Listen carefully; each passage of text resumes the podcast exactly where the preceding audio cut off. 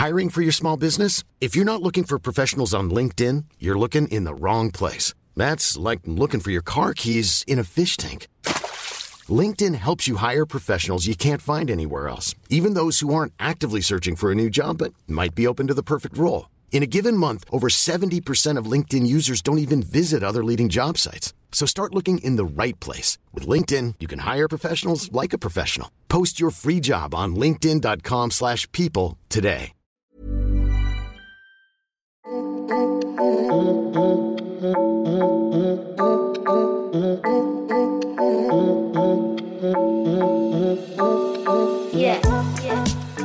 vu Le podcast de cette personne-là qui n'est pas personne.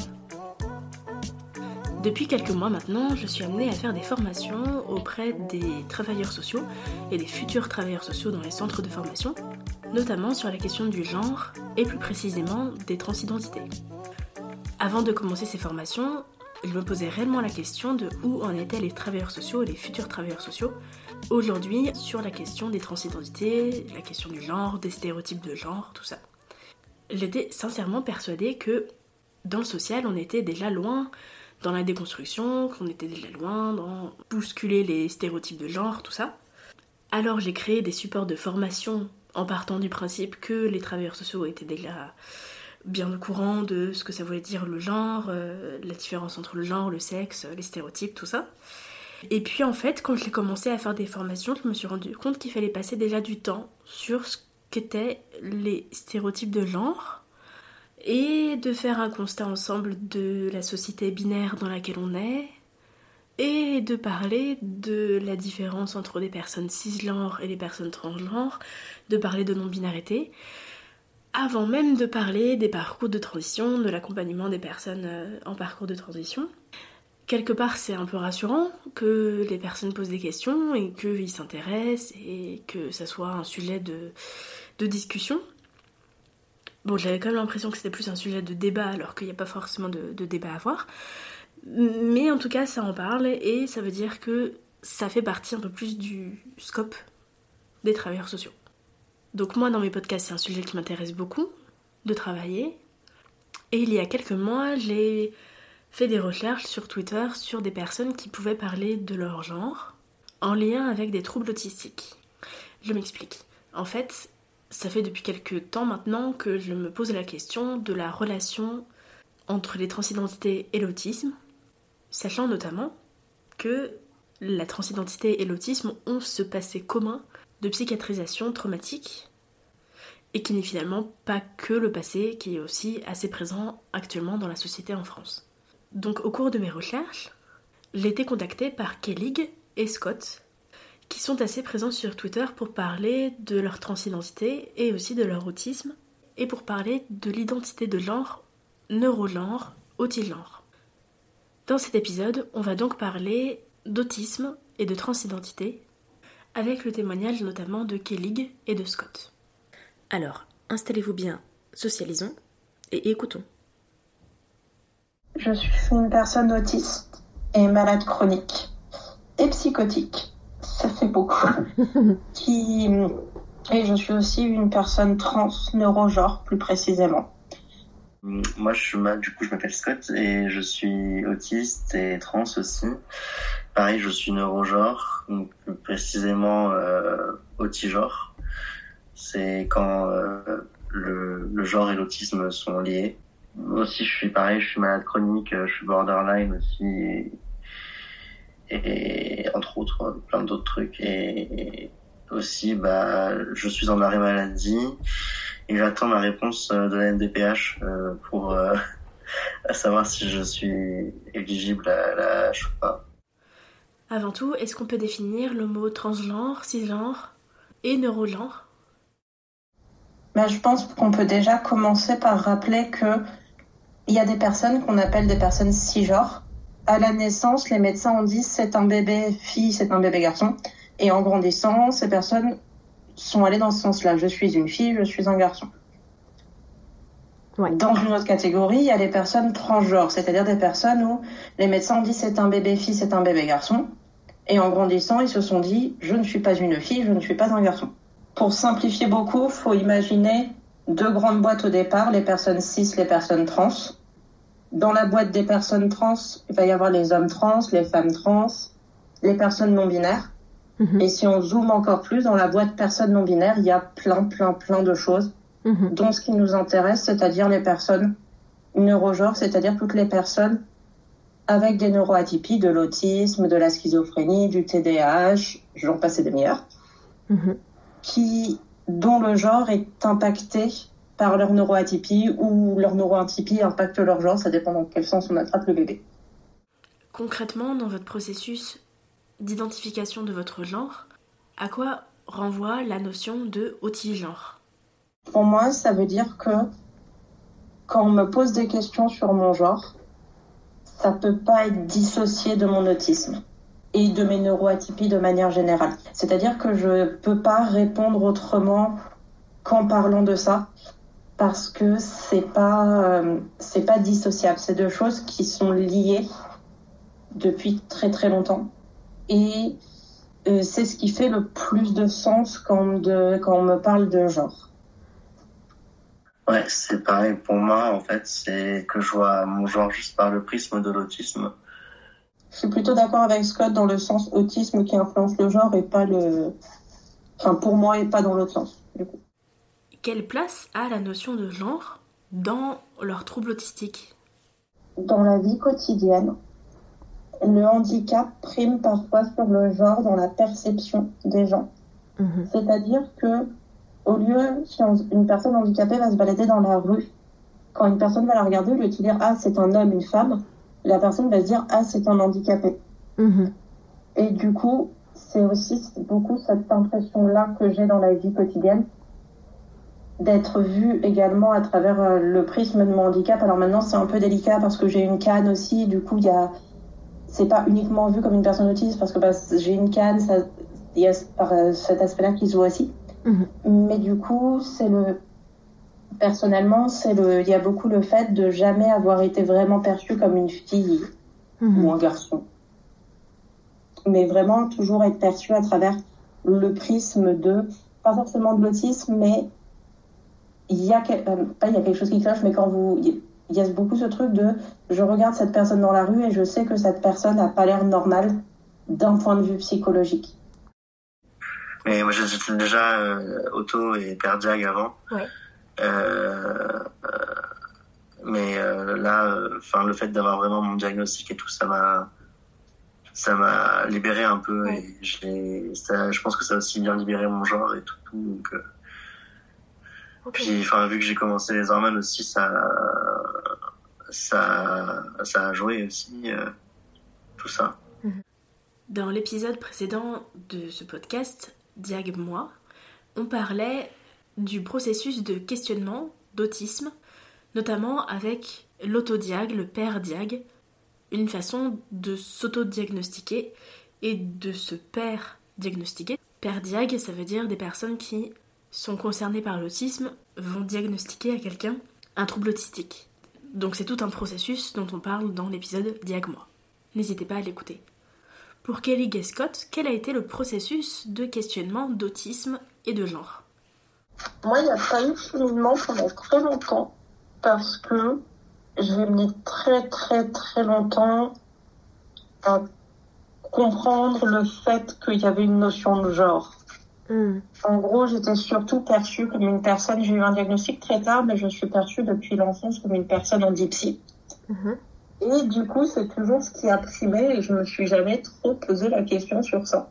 Mhm. Globalement, on me voit comme une personne en dipsy et on dit que je suis une fille, ça doit, enfin, ils doivent bien avoir raison quelque part. Mhm. Euh, quand j'ai commencé à me questionner, c'était vers 20 ans. Et du coup, j'ai eu le questionnement, ben, le parcours assez classique de si je suis pas une fille, je suis un garçon. Du coup, j'ai fait un coming out de mec trans et un an plus tard, un coming out de personne non binaire. Et j'étais pas encore totalement satisfait, mais je me disais que bon, bah, ça doit être ça, du coup, on va pas chercher plus. Et puis, j'ai commencé à militer beaucoup, euh, auprès des personnes euh, handi et surtout en dipsy, donc pas seulement autistes. Et j'ai commencé à entendre parler de la notion d'autigenre, de neurogenre. Mhm. Et c'est ce qui m'a semblé, d'un point de vue personnel et militant, euh, le plus adéquat. Je pense que ça a ajouté des obstacles parce que j'ai toujours une pensée très rigide, c'est-à-dire pas fille dont garçon, deux Mhm. boîtes très différentes. Du coup, si c'est pas l'un, c'est forcément l'autre. La rigidité aussi du, au niveau du fait que j'ai j'ai dit que c'était ça, donc j'ai dit que c'était mec trans. Du coup, c'est mec trans, je ne change pas. Mhm. Donc euh, j'ai des gros soucis au niveau de mes fonctions exécutives, c'est-à-dire de ma rigidité mentale, qui a beaucoup handicapé la chose. Mhm. Euh, du coup, ça a été très compliqué de changer.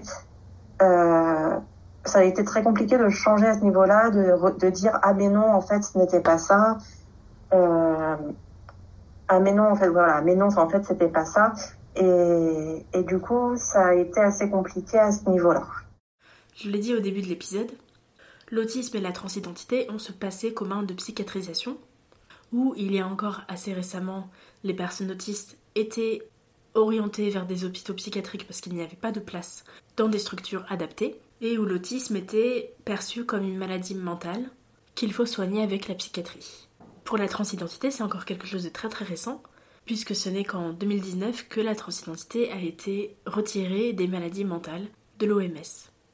En tant que professionnel du social, travaillant potentiellement avec des personnes autistes et des personnes transgenres, je me posais la question de comment Scott et Kellig voyaient la prise en charge professionnelle, sociale et médicale des personnes autistes en questionnement de genre. Alors, euh, c'est un peu particulier parce que je, mon diplôme est un diplôme équivalent à l'EXP. Donc, en fait, j'en côte- j'en ai côtoyé, mais pas en tant que, bah, si, en tant que personne autiste, mais pas en tant que la personne accompagnée. Mhm. Et je trouve qu'à ce niveau-là, il y a des choses intéressantes à dire parce que j'ai travaillé en institut médico-éducatif auprès de jeunes autistes, pas que autistes, avait des- d'autres parties d'enfants, mais du coup auprès de jeunes qui ont un trouble du développement intellectuel. Mhm. Et c'est vrai que la question du genre n'est pas du tout abordée, euh, ni même de l'homosexualité, de la bisexualité, etc. Mhm. Parce que très souvent, c'est considéré que les enfants, enfin les enfants, les ados, parce que c'est une question qu'on aborde avec les ados, très ados, euh, parce qu'il y a souvent la question qui revient en IME que il faut réfléchir à ces questions-là et soi-disant que ces adolescents, jeunes adultes, n'auraient pas les capacités, je suis en train de faire des guillemets avec mes doigts mais ça se voit pas, n'auraient pas les capacités cognitives de réfléchir à ça. Mm. Et du coup, ce que j'ai beaucoup vu chez les enfants autistes avec un trouble de développement intellectuel en plus, enfin enfant, je dis enfant mais c'est ado, j'ai beaucoup travaillé avec des enfants mais là je parle plus d'ados, c'est que quand c'est des personnes autistes avec un trouble de développement intellectuel qui ont ce genre de questionnement, il y a, c'est tout de suite mis sur le dos de l'autiste, de l'autisme, mais d'un côté pathologique, c'est-à-dire c'est normal, ils comprennent pas les normes de genre, ils sont autistes, mais du coup, bah, si c'est si c'est un enfant assigné fille, ça va être bah, c'est une petite fille, mais c'est juste elle comprend pas les normes de genre, elle est autiste, ou bah c'est un petit garçon, elle comprend pas les normes de genre. Du coup, c'est un privilège, je trouve, qu'on a en tant que personnes autistes qui sont pas en institution, d'avoir le droit d'avoir de réfléchir à ce niveau-là, alors que des ados des jeunes adultes ne en, institution, bah, là où j'ai, dans celle où j'ai travaillé, c'est très compliqué. Ouais. Parce qu'il y a vraiment le côté, ils n'ont pas les capacités intellectuelles de réfléchir là-dessus. Et puis, il y a aussi également le fait que, en psychiatrie, Mm. très souvent, c'est perçu comme, bah, pareil, comme pour les, comme pour les ados, etc., dont je parlais, c'est perçu comme pathologique et une preuve supplémentaire qu'on a des soucis. Euh, je parle par exemple pour toutes les personnes schizophrènes, toutes les personnes euh, avec des délires, dont je fais partie par exemple. Ça va rajouter au côté pathologique, au côté du fait qu'on doit être institutionnalisé, surtout quand on commence à parler du fait qu'on n'est ni une fille ni un garçon et que nos pathologies impactent notre genre. Mhm. Quand, quand j'étais hospitalisé la dernière fois, c'était ma, ma volonté. Mhm.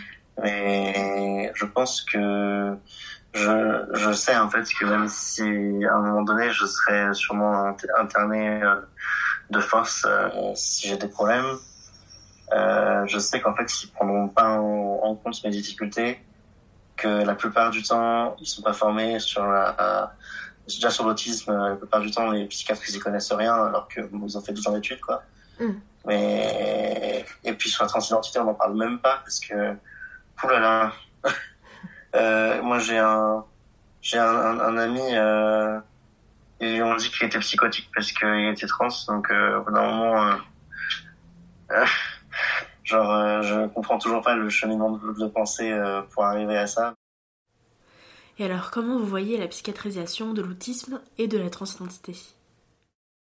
Enfin, en, fait, ça, ça a changé quasiment rien pour les personnes trans. Euh, euh, on est toujours vu comme des malades mentaux euh, par la société, en fait, donc euh, Mm. ça change pas grand-chose au final. Et dans la, la finition, ça serait que tout ça serait psychiatrisé, quoi. Mais, mais ouais, ça va prendre du temps. C'est important de parler de l'autisme et du genre, mais que c'est selon moi encore plus important de parler des maladies mentales, des maladies cognitives, des pathologies, des syndromes. Je mets tous les mots dans ce paragraphe que l'autisme n'est pas une maladie, mais du coup, toute la sphère psy et cognitive, c'est important de parler de l'impact que ça peut avoir sur le genre. Ouais. Et pas seulement se centrer que sur l'autisme. Et que c'est vraiment quelque chose que je reproche un peu en ce moment de se centrer que sur l'autisme. Mhm. Alors ça m'arrange parce que c'est pas la première interview du genre que je fais et du coup à chaque fois j'en parle. Et du coup il y avait ce point-là, donc plutôt se centrer sur euh, les pathologies, les maladies mentales, les maladies cognitives et le genre, et aussi ne pas oublier que c'est des choses qui, pour l'autisme, qui sont pas propres aux autistes qui n'ont pas de troubles du développement intellectuel. Que c'est vraiment quelque chose qui concerne tout le monde, enfin tout le monde, qui peut potentiellement concerner toutes les personnes autistes, et qu'au final, c'est pas quelque chose où on doit chercher des avancées uniquement pour les personnes autistes qui ne sont pas en institution ou pas psychiatrisées. Et pareil pour les personnes qui ne sont pas autistes. On ne doit pas chercher à ce que euh, la transidentité des personnes autistes qui ne sont pas institutionnalisées, qui ne sont pas psychiatrisées, soit bien vue, tandis que la transidentité des personnes autistes ou des personnes malades mentales qui sont psychiatrisées, qui sont en institution, elles, on la passe sous le tapis. C'est quelque chose où on doit en parler dans sa globalité. Et c'est pas facile parce que, bah, par exemple, il y avait une des personnes, il y avait une personne qui voulait parler, mais qui ne pouvait pas parce que euh, c'était dans un cadre euh, institutionnel, etc. Et du coup, c'est compliqué. Ouais. Euh, elle peut, cette personne ne pouvait pas en parler et c'est des personnes à qui on va pas donner la parole, avec à qui ça va être plus compliqué. Mm. Du coup, je tenais juste à réinsister là-dessus et je vais laisser le mot de la fin à Scott. Merci beaucoup. Euh, moi, je veux surtout aussi rappeler aux gens que si, euh, surtout aux personnes trans euh, qui sont pas malades mentales, que si elles veulent vraiment euh, se, se dépsychiatriser, etc., déjà, il va falloir le faire avec nous. Et ensuite, il va falloir qu'elles se renseignent sur l'antipsychiatrie. Parce que c'est pas en disant juste euh, oui, on n'est pas des malades mentaux que ça va fonctionner en fait. Et voilà, et du coup, il faut se renseigner, lire des choses. Malheureusement, la plupart des, des livres et des trucs sont en anglais, mais il faut lire des livres genre euh, On Our Own de On Our Own de, de Jodie Chamberlain, Chamberlain par, exemple. Euh, des trucs comme ça. Et il faut arrêter de jeter les, les malades mentaux, malades malades mentaux sous le bus. Ça serait bien. En fait, l'idée, ça serait peut-être de décaler l'accompagnement social de la psychiatrie, c'est-à-dire de penser autrement l'autisme que par le biais de la psychiatrie, mais aussi de prendre conscience que la société n'est pas adaptée aux personnes neuroatypiques et que souvent la réponse, c'est la psychiatrie, parce qu'on n'a pas assez de structures adaptées pour les personnes autistes. Je le vois aussi dans les structures du social et du médico-social, la question du genre et de la sexualité des personnes en situation de handicap et des personnes autistes n'est vraiment pas abordée, comme si c'était quelque chose de tabou complètement dans les structures. Mais c'est pour ça qu'il faut continuer à former les travailleurs sociaux, les futurs travailleurs sociaux, sur cette question des transidentités, de l'autisme, et plus communément de la notion de genre dans la santé mentale, ce qui nécessite forcément de bousculer les stéréotypes, de bousculer les repères que l'on a déjà dans cette société. Pour aller plus loin, vous pouvez suivre les comptes Twitter de Kellig, de Scott, mais aussi de Mad Frix Pride et celui de Frix sur Twitter. Merci à Kellig et à Scott pour leurs mots, pour leurs témoignages. Vous pouvez maintenant noter mon podcast sur Spotify, Apple Podcast et d'autres plateformes. N'hésitez pas. Et n'hésitez pas à me faire des retours sur mon Insta matuvu.podcast. A très vite pour un prochain épisode. Merci.